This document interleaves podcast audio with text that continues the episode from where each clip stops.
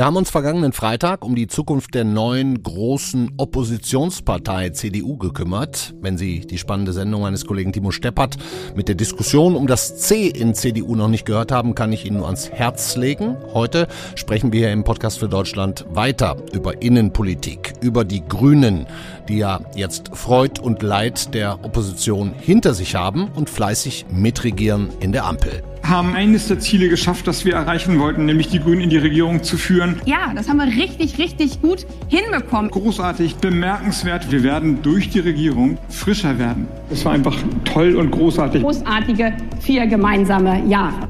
Begeisterung über sich selber bei Annalena Baerbock und Robert Habeck zum Abschied vom Parteivorsitz. Am Wochenende war großer Parteitag mit einem kompletten Personalwechsel an der Spitze und vielleicht auch einem Paradigmenwechsel. Das können wir gleich alles die neue Co-Vorsitzende Ricarda Lang fragen. Danach erzählt uns unsere Berliner Korrespondentin ähm, Helene Bobrowski ihre Meinung über die Grünen. Und ganz am Ende sprechen wir noch kurz mit der Grand Dame Claudia Roth, die jetzt Kulturbeauftragte des Bundes ist und ja, als mit Verlaub Urgestein auch schon dabei war, als Joschka Fischer 1998 mit einem Farbbeutel beworfen wurde, als damals die Grünen zum ersten Mal mit in die Bundesregierung gegangen waren. Herzlich willkommen zum FAZ-Podcast für Deutschland. Es ist Montag, der 31. Januar. Ich bin Andreas Krobock. Schön, dass Sie dabei sind. Mein Name ist Dr. Tilman Rümenapf, niedergelassener Kinder- und Jugendarzt hier im Ennepe-Ruhr-Kreis. Die Einführung der Telematik sehe ich durchaus als Chance, aber aktuell fällt das System oft aus und es gibt viel zu wenig technischen Support. Dafür geht eine Menge Zeit drauf, in der ich die Kinder nicht genügend betreuen kann. Das muss sich ändern. Die besondere Nähe der niedergelassenen Haus- und Fachärzte ist in Gefahr. Was die Gesundheitspolitik jetzt dringend ändern muss, erfahren Sie auf rettetdiepraxen.de. you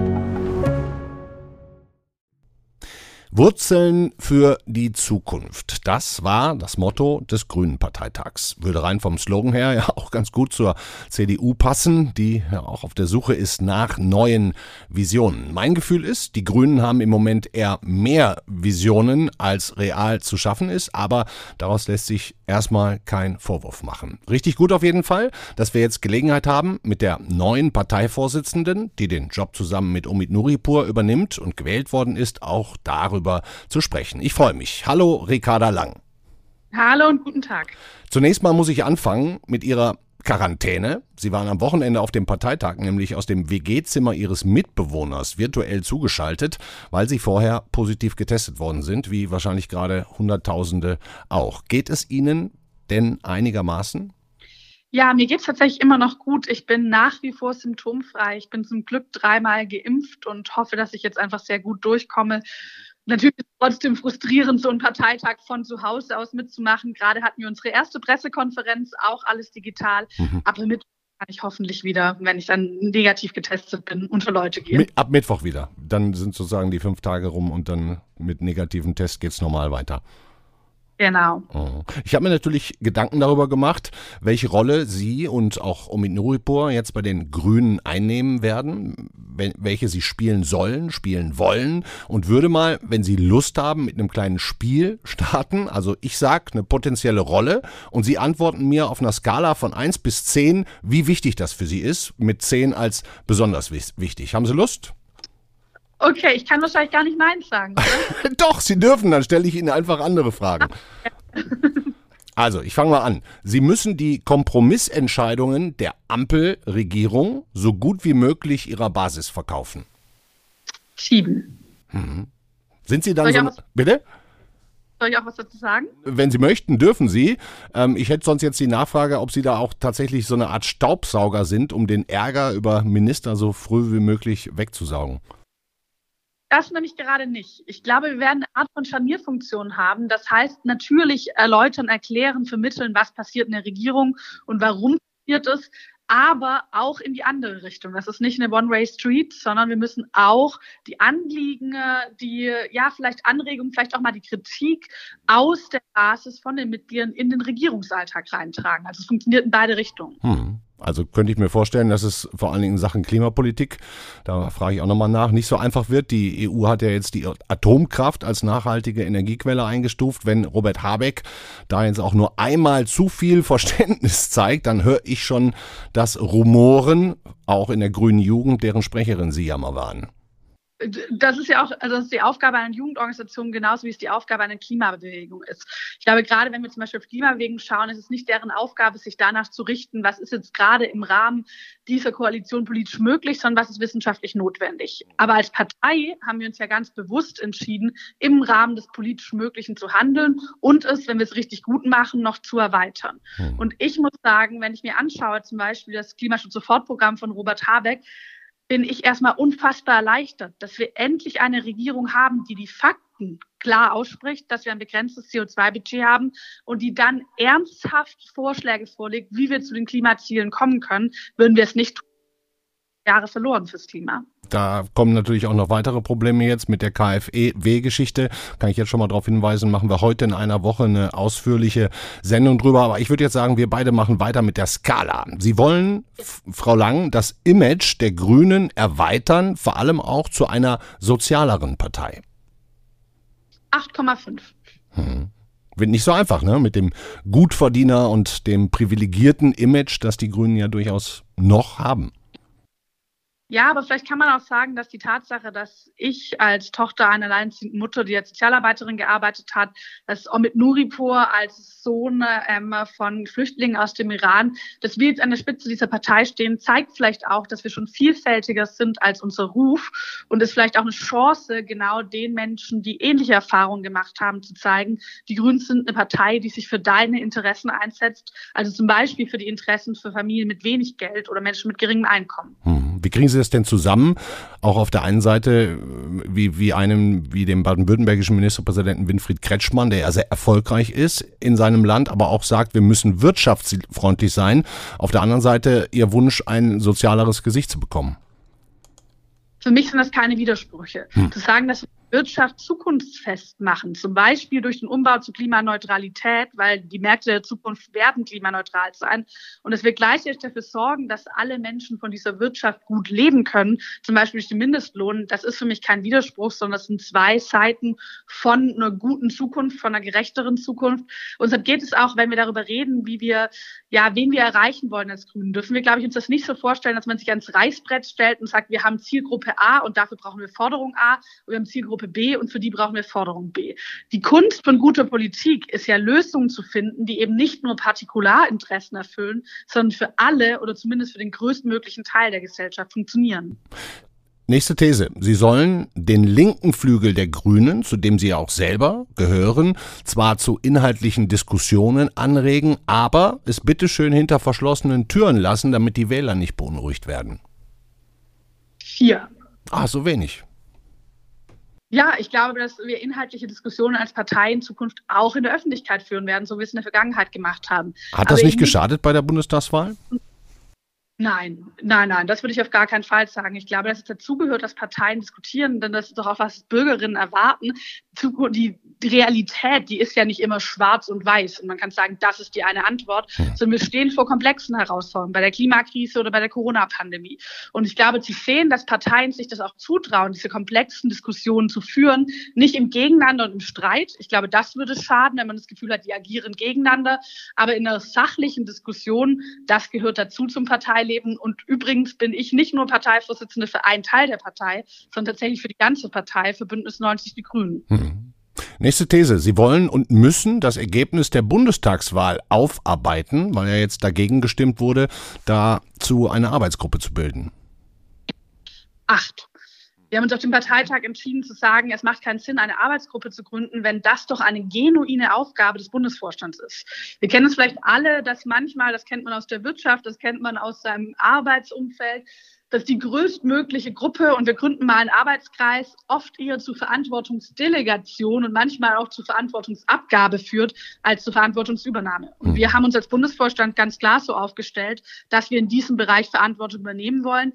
Man wäre ja als Partei blöd gesagt, auch einfach ziemlich blöd, es nicht zu tun. Also wenn man einen Wahlkampf geführt hat, aus dem man so viel lernen kann, diese Lehren nicht zu ziehen, das wäre das, ja, das würde uns ja gar nicht helfen. Ich würde deshalb sagen, jetzt Lehren zu ziehen für die Stärkung der Partei in der Zukunft, das ist, ja, das hilft der ganzen Partei. Haben Sie schon angefangen damit? Wir haben heute besprochen, dass wir am Wochenende auf unsere Arbeitsklausur als Bundesvorstand einen genauen Zeitplan dafür vorlegen, den wir dann in der nächsten Woche mit unseren Landesvorständen besprechen. Und dann kann man da auch noch mal mehr vorstellen. Hm. Von wie viel Prozent bei der nächsten Bundestagswahl träumen Sie denn? Ich glaube, jetzt geht es nicht darum, Prozentzahlen an die Wand zu malen, sondern erstmal zu beweisen, dass wir es können. Gute Arbeit zu machen in der Regierung. Zu zeigen, es macht einen Unterschied, wenn Grüne an der Regierung sind und es verbessert sich dadurch das Leben von Menschen. Aber das Ziel, das wir diesmal ausgegeben haben, beim Kanzleramt mitzusprechen, führende progressive Kraft zu sein, das war aus meiner Sicht das richtige Ziel. Hm. Hat aber nicht ganz geklappt. Beim nächsten Mal dann vielleicht? Deshalb ja die Wahlkampfauswertung.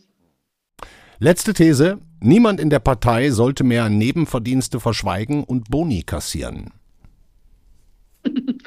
Zehn.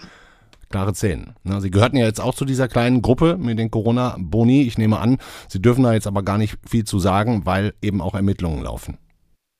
Genau, zu laufenden Ermittlungen sagt man nicht. Ich glaube, es gehört sich auch so die Entscheidung würde heute nicht nochmal genauso gefällt werden. Und auch hier gilt es, dass wir als Partei daraus lernen müssen es, glaube ich, für solche Fälle bessere Regeln geben, damit meine 10 dann auch erfüllt wird in der Zukunft. Ricarda Lang, ich danke Ihnen sehr herzlich für das erfrischende Gespräch und äh, ja, ich glaube, Sie können sich auf eine arbeitsame Zeit in den nächsten Jahren einstellen, wenn es nicht das sowieso auch schon in den letzten Jahren bei Ihnen war. Es wird bestimmt noch mal zunehmen und wenn es das nicht tun würde, würde ich wahrscheinlich was falsch machen. Also vielen Dank. Ja, und viel Glück beim äh, hoffentlich dann ähm, negativen Corona-Test am Mittwoch. Vielen Dank Ihnen. Einen schönen Tag noch. Tschüss. Falls Sie sich wundern, heute in der Sendung, das mal als ganz kurzer und kleiner Einschub. Robert Habeck als Wirtschafts- und Klimaminister hat gerade extreme Probleme mit den, ja, oder mit der KfW, der Kreditanstalt für Wiederaufbau. Ähm, das Thema werden wir nächste Woche Montag, also heute in einer Woche, mit der Kollegin Corinna Budras exakt und genau nachbesprechen. Und Corinna Budras hat uns schon mal eine Sprachnachricht geschickt, um was es da eigentlich geht und gehen wird. Ja, das war ein Schock, als vor einer Woche am Montag das Bundeswirtschaftsministerium plötzlich quasi über Nacht entschied, die KfW-Förderung für die Gebäudesanierung zu stoppen. Was war passiert? Eigentlich sollte nur die Förderung für Neubauten auslaufen. Bis Ende des Monats sollte man auch Anträge stellen können. Darauf wurde die Förderbank KfW so sehr mit Anträgen überhäuft, dass sie schlicht überfordert wurde. Es sammelten sich etliche Milliarden an, bei denen klar war, dass der bisherige Fördertopf nicht ausreichen sollte. Deswegen stoppte man gleich alles. Es geht also nichts mehr, weder die Förderung für Neubauten noch die Sanierung von Altbauten, die dringend vorangetrieben werden müsste. Und für den Bundeswirtschaftsminister Robert Habeck ist das natürlich eine besonders skurrile Situation, weil er weiß, dass sich da etwas dringend tun muss und entsprechend kleinlaut ist er auch im Bundestag in der vergangenen Woche aufgetreten. Ja, es ist unangenehm gewesen, diese Entscheidung politisch zu verantworten und, und dann das Backup dafür zu geben und den Kopf dafür hinzuhalten. So, er will nun die gesamte Förderung auf neue Beine stellen und da wird man abwarten müssen, was passiert. Peinlich ist es allemal.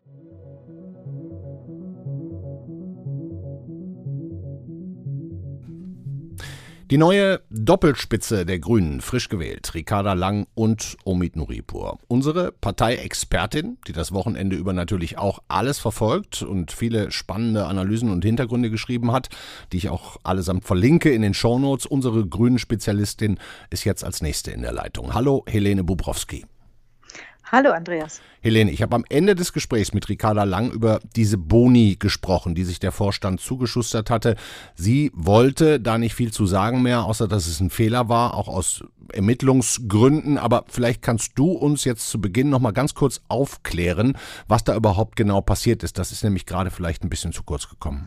Ja, das war das Jahr 2020, also das erste Corona-Jahr, in dem ja, in, also die Grünen ähm, an allen Mitarbeitern der Parteizentrale einen Bonus ähm, gegeben haben, mhm. also von 1500 Euro. Also einmal da, oder jeden Monat?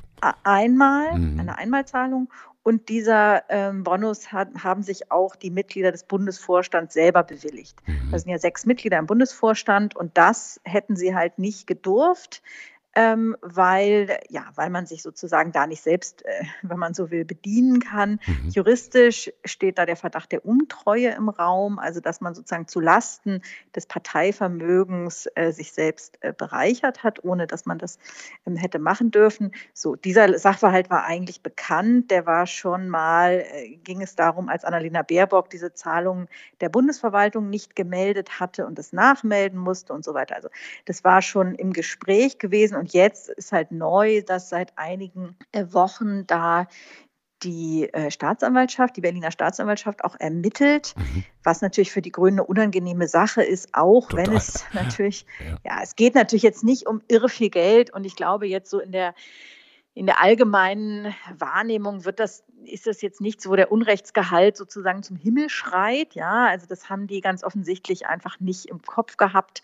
dass man das nicht machen darf. Da haben die sich jetzt sicher, sicherlich nicht, also die verdienen ja alle ganz gut, da haben die sich sicherlich jetzt nicht irgendwie mordsmäßig bereichern wollen. Trotzdem ist es natürlich für eine Partei und gerade für Ricarda Lang, die ständig betont, dass man das Soziale nicht aus den Augen verlieren dürfe, die ja ganz mhm. oft darüber spricht. Hat sie gerade auch. Ähm, ja. ja, nicht nur ihre eigene Familiengeschichte, Geschichte, sondern auch, dass sie eben die, die, ja, dass man auch in der ganzen Klimapolitik die soziale Frage ganz wichtig im Kopf haben muss und so weiter. Mhm. Äh, da wirkt das natürlich einfach äh, nicht, äh, ja, das kommt ihnen überhaupt nicht zu Pass und das führt natürlich zu einem gewissen Glaubwürdigkeitsproblem. Mhm. Okay, dann machen wir da jetzt einfach mal einen Haken hinter und, und schauen mal, wie, wie das weitergeht. Ähm, wir haben ja jetzt eine neue grüne Doppelspitze. Ne? Wir haben eine lange Geschichte von grünen Doppelspitzen. Ähm, wie und wo würdest du Ricarda Lang und Omid Nuripur da einsortieren? Kommt da jetzt was ganz Neues? Es kommt was ganz Neues, was aber nicht nur an den beiden Personen liegt, sondern auch an der neuen Rolle der Grünen jetzt als Teil der Regierung. Also bei Baerbock und Habeck war es ja so, da ist nicht nur der Unterschied, dass beide Realos sind, während wir jetzt wieder nach sozusagen erprobter grüner Manier äh, mit Ricarda Lang eine Partei Linke und mit Omid Nuripur ein Realo an der Spitze haben. Mhm sondern das ist auch eine ganz andere Funktion in meinen Augen, die die Parteiführung jetzt hat. Bei Baerbock und Habeck waren die Parteivorsitzenden wirklich diejenigen, die im Licht der Öffentlichkeit standen, die ja die Zugpferde waren in den diversen Wahlkämpfen, die die Grünen bestritten haben, die programmatisch äh, die, die Partei äh, äh vorangebracht haben, die alle Entscheidungen getroffen haben und so weiter. Ähm, in der jetzt, wo sie, ähm, wo die Grünen mitregieren und eben auch etliche Minister stellen, auch Baerbock und Habeck, hat die Parteiführung jetzt eine andere Funktion, nicht so sehr im Glanzlicht der Öffentlichkeit zu stehen. Sie sind, glaube ich, mehr die Seelentröster, die Vermittler ja. der, der schmerzhaften Kompromisse, die natürlich an der Regierung unumgänglich sind. Das ist wahrscheinlich ein Job jetzt, der etwas weniger attraktiv sein könnte, als er vorher war. Jedenfalls, wenn man äh, wenn man äh, ja die, den Maßstab ansetzt, dass man irgendwie sozusagen strahlend in der Öffentlichkeit stehen will. Die werden sicherlich mehr nach innen arbeiten müssen. Hm. Ich meine, die beiden letzten äh, Vorsitzenden, äh, Baerbock und Habeck, die waren ja dann letztlich auch die beiden, die unter sich den, den oder die Kanzlerkandidatin ist es ja geworden, ausgemacht haben. Das wird diesmal hm. nicht so sein, ne? Ja, also ich meine, bis, das wird erst in drei Jahren wieder auf den Tisch kommen und wer weiß, was dann ist. Ja, also bis dahin kann natürlich noch viel passieren. Ich würde sagen, Stand heute wäre das nicht so, sondern Stand heute würde es wahrscheinlich auf Robert Habeck hinauslaufen, ja. der ja auch jetzt der Vizekanzler ist, der nach den Fehlern Baerbocks im Wahlkampf ja irgendwie auch jetzt gerade noch die stärkere Stellung hat, auch wenn sie als Außenministerin jetzt schon ein bisschen aufgeholt hat. Ähm, aber sicherlich nicht Stand heute äh, Nuripur und Ricarda Lang. Hm. Über, über den zweiten im Bunde haben wir heute hier fast noch gar nicht oder jetzt gerade eben ein bisschen gesprochen, um mit Nuripur, der ist ja hier aus Frankfurt. Ähm, wir hören mal ganz kurz zusammen bei ihm vom Wochenende rein. Liebe Freundinnen und Freunde, herzlichen Dank für dieses große Vertrauen, das natürlich verpflichtet. Äh, ich gelobe, dass wir alles dafür tun werden, diese Partei noch größer zu machen, aber das werden wir nicht äh, als Parteivorstand machen, das können wir nur zusammen machen mit, mit Annalena, mit Robeck, mit, äh, mit Britta, mit, mit Katharina, mit der Fraktionsführung, mit all den Leuten, die daran mitwirken, aber vor allem mit euch. Also er sagt auch, die Partei noch größer machen. Ähm, du sagst, Ricarda Lang ist Partei Linke, er Realo. Welche Rolle traust du ihm denn da jetzt zu? Na, er hat in Frankfurt ja schon bewiesen, dass er sehr Menschen erfolgreich, ne? Direktmandat. Also er hat sehr Ja. Direktmandat das erste Mal. Ähm, wirklich auch ein sehr gutes Ergebnis hat er erzielt. Der ist natürlich auch so dieses, er sagt ja immer, er ein Frankfurter Bub, hat ja in der, ähm, in der, im Bundestag den Fanclub der Eintracht gegründet, der, wie er immer selber sagt, der aktivste oder einer der aktivsten Fanclubs der Eintracht wohl ist. Die treffen sich regelmäßig und haben wohl auch zahlreiche Mitglieder.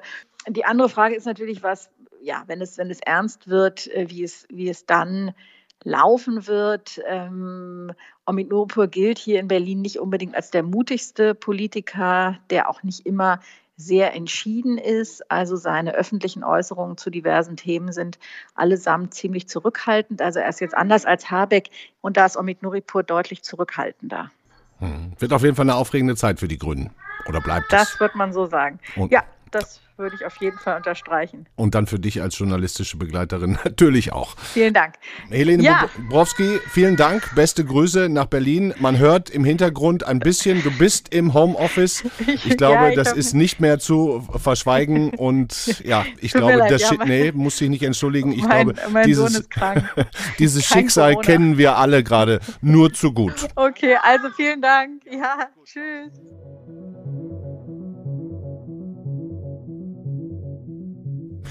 Last but not least, ich würde sogar sagen, auf gar keinen Fall least, haben wir jetzt noch die wirklich tolle Gelegenheit, mit der Frau zu sprechen, die am längsten Parteivorsitzende der Grünen war, über zwei Amtszeiten verteilt, etwas mehr als zehn Jahre an der Spitze, die schon dabei war 1998 als Bundespressesprecherin, als die Grünen zum ersten Mal in die Regierung gegangen sind und Joschka Fischer, man erinnert sich noch an die Bilder, auf dem Parteitag mit einem Farbbeutel beworfen wurde. Und die Frau, die auch heute noch sehr aktiv ist und in der neuen Regierung Kulturbeauftragte geworden ist. Ich freue mich wirklich sehr und sage Hallo Claudia Roth. Hallo, Andreas Krobock. Ja, Frau Roth, Sie haben auf dem Parteitag jetzt eine Laudatio auf Annalena Baerbock gehalten und die damit immerhin zu Tränen gerührt. Haben Sie nicht insgeheim auch manchmal gedacht, verdammt, so eine große Chance aufs Kanzleramt hatten wir Grünen noch nie? Schade, denn wer weiß, wann diese Chance wiederkommt? Erstmal ging es mir darum, tatsächlich zu würdigen, wofür Annalena Baerbock, Robert Habeck, der mm, ehemalige Bundesvorstand tatsächlich steht, nämlich diese Partei so stark gemacht zu haben, wie sie noch nie war, mit jetzt über 130.000 Mitgliedern, muss ich Ihnen sagen, in meiner Zeit, da waren wir noch Lichtjahre davon entfernt, ähm, die Partei zusammengehalten zu haben. Wir sind ja eine Partei mit sehr unterschiedlichen Perspektiven, vielfältig, bunt, jung, jung geblieben, feministisch, ähm, wertkonservativ.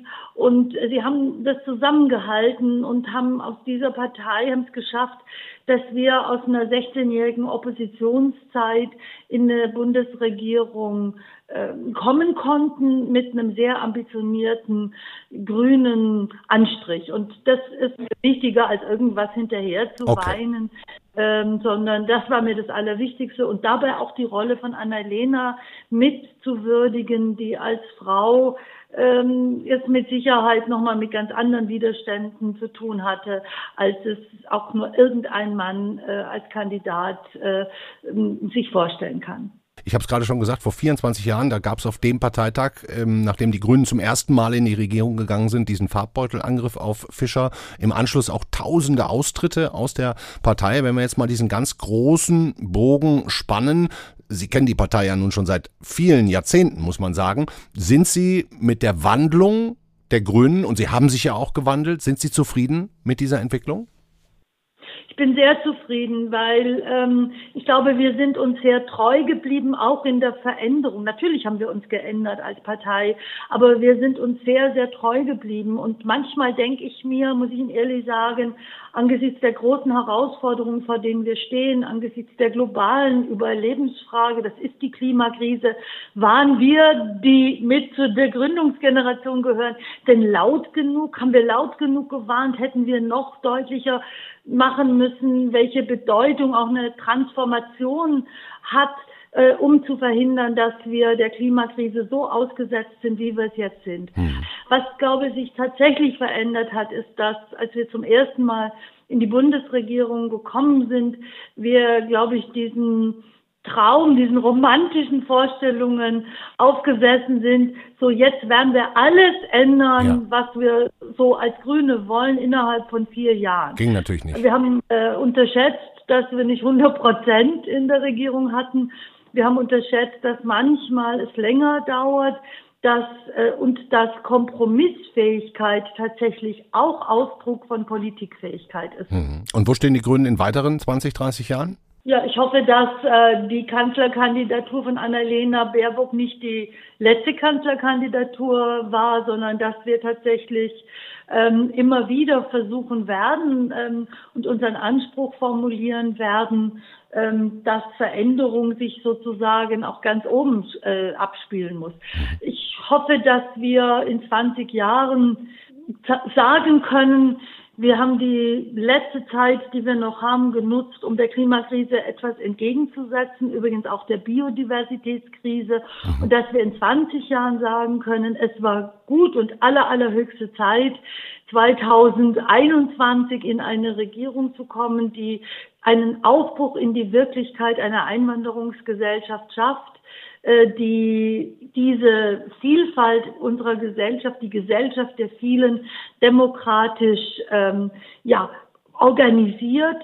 Und ich hoffe, dass wir in 20 Jahren sagen können, dass wir den, das Battle, das weltweite Battle zwischen Demokratien und autoritären Regimen für die Demokratie entscheiden konnten. Ich kann übrigens nicht widerstehen, Ihr neues Amt Kulturbeauftragte der Bundesregierung mit ihrem Alter und einem Song in Verbindung zu bringen, mit 66 Jahren. Da fängt das Leben an.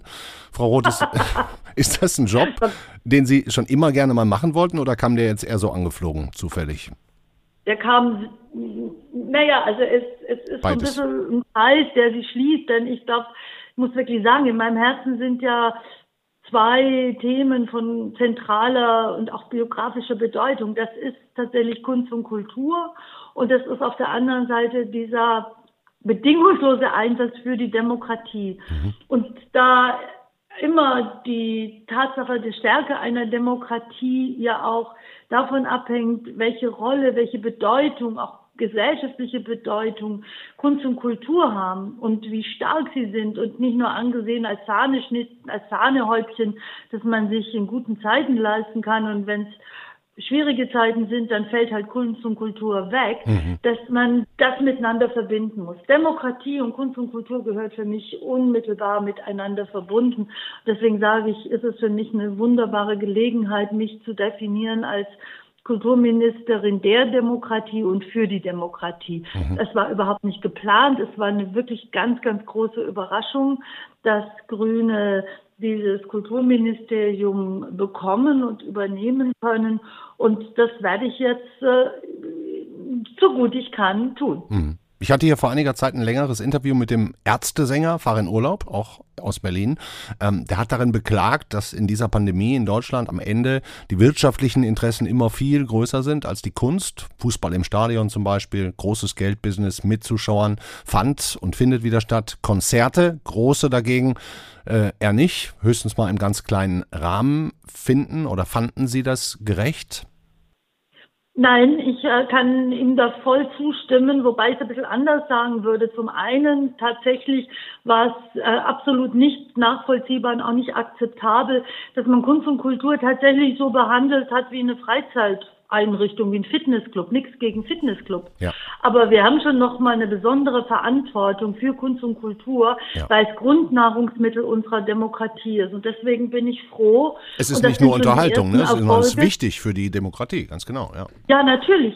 Aber es gibt schon erste Erfolge, das kann ich wirklich sagen, dass zum ersten Mal äh, im Dezember und zum zweiten Mal jetzt im Januar bei den äh, Ergebnissen der Beratung und Beschlüsse der Ministerpräsidentenkonferenz mit dem Kanzler und den Ressorts, dass zum ersten Mal die besondere Bedeutung von Kunst und Kultur für unsere Demokratie dort festgeschrieben ist, und zwar wirklich schwarz auf weiß festgeschrieben wird, dass klargestellt wird, dass Kunst und Kultur nicht Freizeitangelegenheiten äh, oder Einrichtungen sind und dass wir eine besondere Bedeutung haben. Und deswegen äh, steht auch drin, dass es, wenn es zu Einschränkungen kommt, bei Zugängen zu Kultur, zu Infrastruktur, zu Veranstaltungen, es eine ganz besondere Begründungspflicht braucht.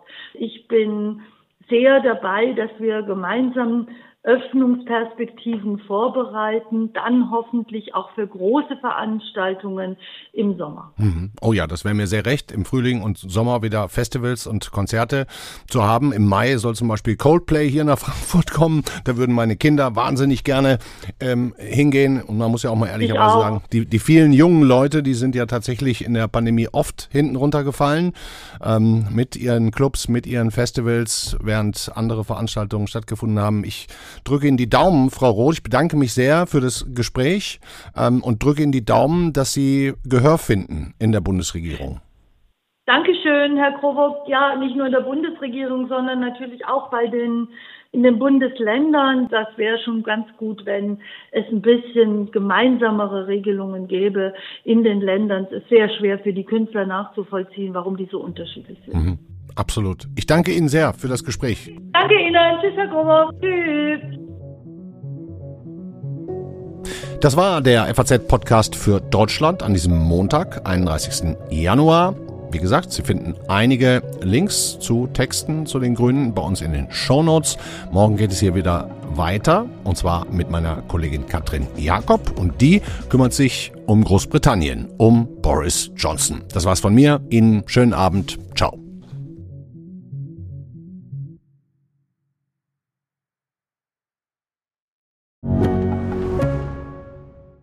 Mein Name ist Dr. Tillmann Rümenapf, niedergelassener Kinder- und Jugendarzt hier im Ennepe-Ruhr-Kreis. Die Einführung der Telematik sehe ich durchaus als Chance, aber aktuell fällt das System oft aus und es gibt viel zu wenig technischen Support. Dafür geht eine Menge Zeit drauf, in der ich die Kinder nicht genügend betreuen kann. Das muss sich ändern. Die besondere Nähe der niedergelassenen Haus- und Fachärzte ist in Gefahr. Was die Gesundheitspolitik jetzt dringend ändern muss, erfahren Sie auf rettetdiepraxen.de.